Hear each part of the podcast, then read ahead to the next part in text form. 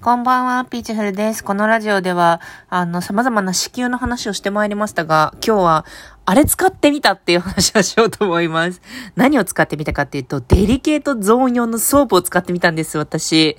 知ってる？デリケートゾーン用のソープのこと。デリケートゾーン用のソープっていうのは、つまりお股を洗うソープなんだけどね。もう、な、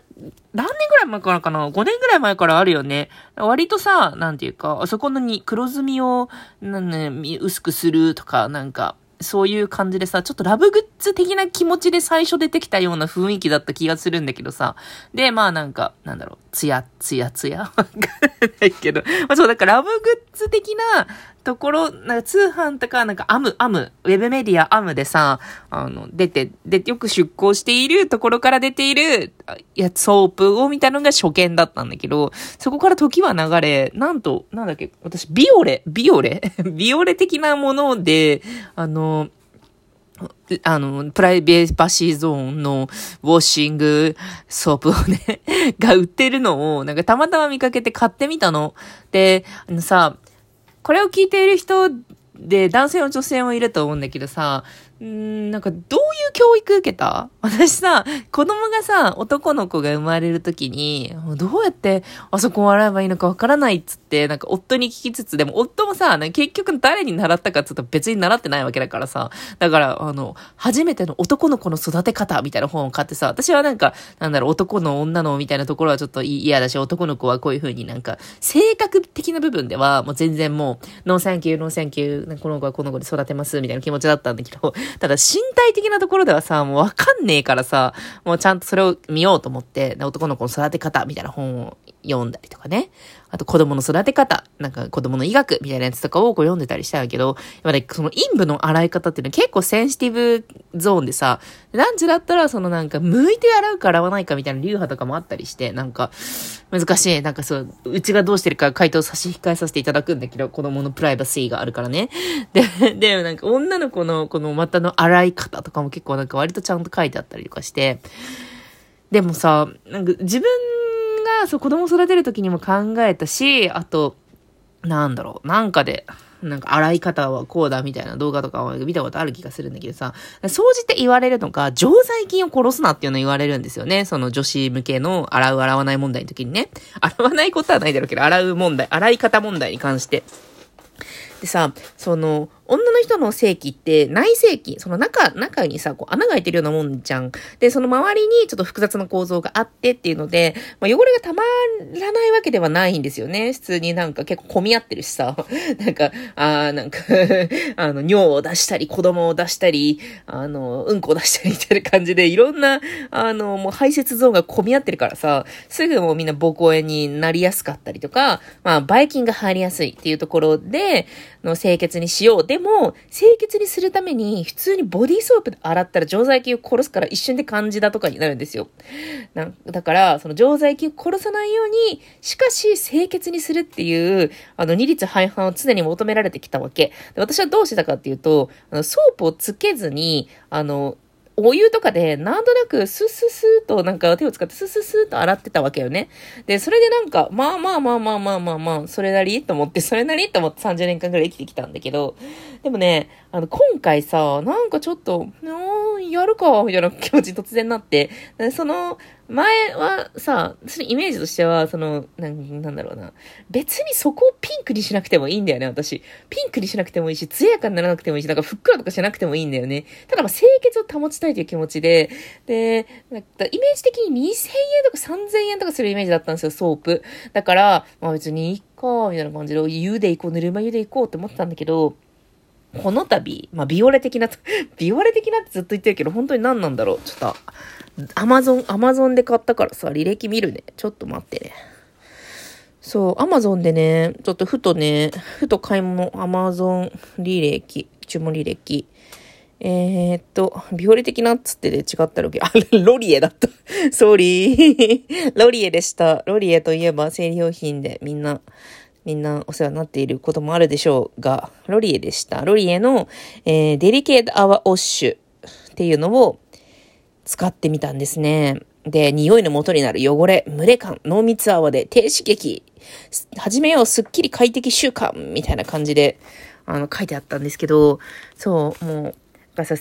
いろんなものが出てくるんですよ。子供も出てくるんですけど、生理の経血とかも出てくるからさ、もう本当に混み合ってんだよね、この穴ゾーンがさ。っていうので、私ね、洗ってみたの、昨日初めて導入して、で、こう、ワッシュ、ワッシュ、ワッシュしてみたんだけど、え、なんでこれまで洗わなかったって思った？などうして？どうして？って思いました。たまにね、なんか、その、夏とかね、夏で、あの、ちょっと、より、より荒いテーナーみたいな時とか、正直ボディーソープをちょっとつけちゃったりとか、なんかした時もあったんだけど、明らかに、なんか、カピッ、カピってるっていうか、なんか、油分を完全に取られたみたいな。油分を失ってギシギシしているみたいな気持ちになって、そう、なんかふっくら潤いラブグッズみたいなのは別にいらんけど、でもカシカシするのは絶対に体に良くない。ほら、錠剤液。もうね、あの、あれだから、念仏のように常在菌、常在菌、常在菌は大事。殺しすぎないように優しく、デリケートな僕だから、ラララみたいなやつがさ、すごい脳の中にフラッシュバックしながらさ、あ背に腹って思ってたんだけど、これね、あれ、ロ、ロ、ロ、ロ、ロリエさん、ロリエさん、ロリエ、ロリエ、ロリエ、ロリエ、ロリエ、ロリエの、その、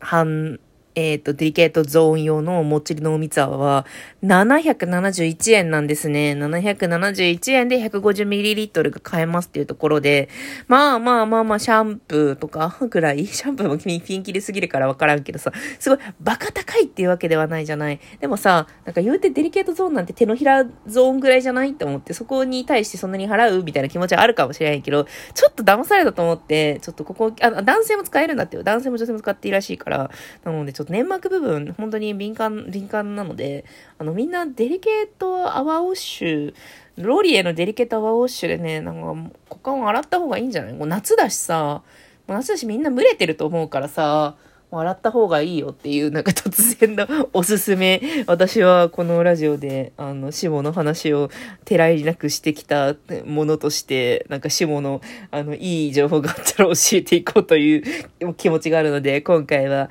今回は商品紹介としてロリエのデリケートアワーウォッシュ700円台を紹介しました。近所のドラストとかにあんのかな？あんまり見ないよね。すごい小さいとこだったらないだろうし、ねえ、デリ、もうなんか正直さ、最初出てきた時にさ、その、はい、新しい商売って思ったの？新しい商売でしょ？と思って、そんなこと言って、みたいな。あの、新しいボトルをお風呂に浮かせるつもりだろう？俺を騙すんじゃねえ。こんな、なんか、騙されていられるか？この手のひらサイズのところにわざわざソープを変えるなんて、顔だ、顔と体と髪の毛で変えるだけで精一杯なんだから、陰部で変えられるわけがないだろうって思ってたんだけど、あれ、結論変えた方がいいですね。これはね、変えた方がいいです。洗える。本当に、洗えるのって本当に最高って思いました。常在菌のこともね、気にしなくていいし。まあ、デリケートの人はね、これで常在菌がやばくなることもあるだろうけど、でもこれでダメなら、まあちょっとなんか、もう、それだったら、皮膚科とか行った方がいいと思うし、皮膚科とかだと思うし、って思ってさ、なんか思いましたね。で、そうなってくるとさ、デリケートゾーン系のさ、商品が気になってくるよね。で、これ関連でさ、アマゾンのさ、そんなあなたにおすすめみたいなやつが今席巻されてるのが、デリケートフレッシュシートっていうやつにめっちゃ席巻されてて、ね、ロリエのストア、ストアからね、なんかめっちゃ言われてるんだけど、これはね、あの、夏のさ、汗拭く、汗拭きシートみたいな感じで、そこのデリケートゾーンだけを拭き取る用のシートがあって、ワイプって書いてある そう、デリケ、デリケートのシートいっぱいあんな。で、で、あ、ソフィーからも出てる。大体の生理用品流れで出してんな、これな。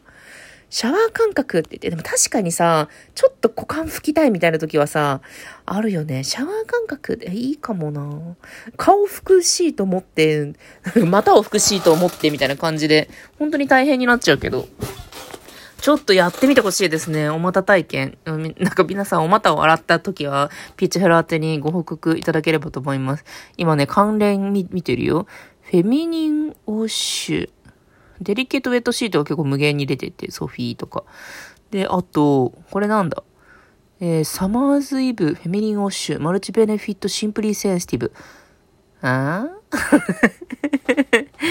えと、ベストセラー1位で、デリケートゾーンケアのベストセラー1位は、サマーズイブデリケートゾーンケアだって。世界30カ国以上で販売しており、日米、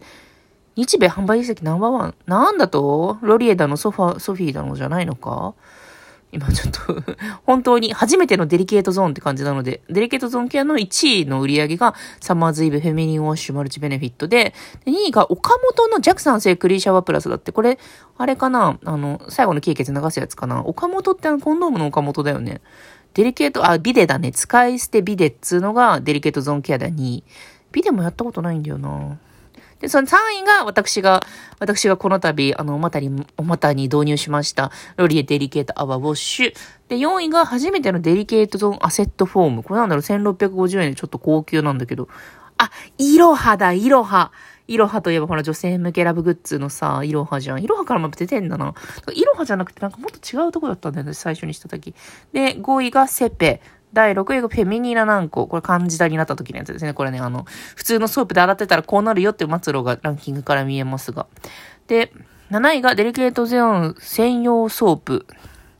えー、フェミフェミニンウォッシュ。シャワーズラッシュ。え、これなんか、ともちんさんが、ともちんさんが宣伝してますね。これ1100円。ちょっとお高め。で、次は、マチェレッタデリケートゾーン、乳首バストストップ黒ずみ。あ、そう。なんか乳首とバストトップのね、なんか黒染みも一緒に直す的な、あの、これは結構私の初期のイメージに近いですね。あの、バストトップの黒ずみ、そして陰部の黒ずみみたいな。で、すごいランキングを見てる。あと30秒ぐらいちょっと、フェミニーナミストっていうのも入ってますね。これ、あ、これはね、シートじゃなくてミストだね。これなんか、拭き取る系のやつで、最初にランクインしたのがミストなので、シートじゃなくて、ミストが言ってんだな。これシートランキングに入ってんのかな？出洗浄機。あ、でもシートが、これなんか区切り的に入ってなそうな感じもするな。まあ、いっぱいのシート、あ、いろはも出してる。はあっていう感じでちょっとデリケートゾーンをケアしてみた。新しく、新しいところを、新しい洗い方をするっていう発見があったので、ちょっと皆さんこの夏考えてみてください。ということで、ではね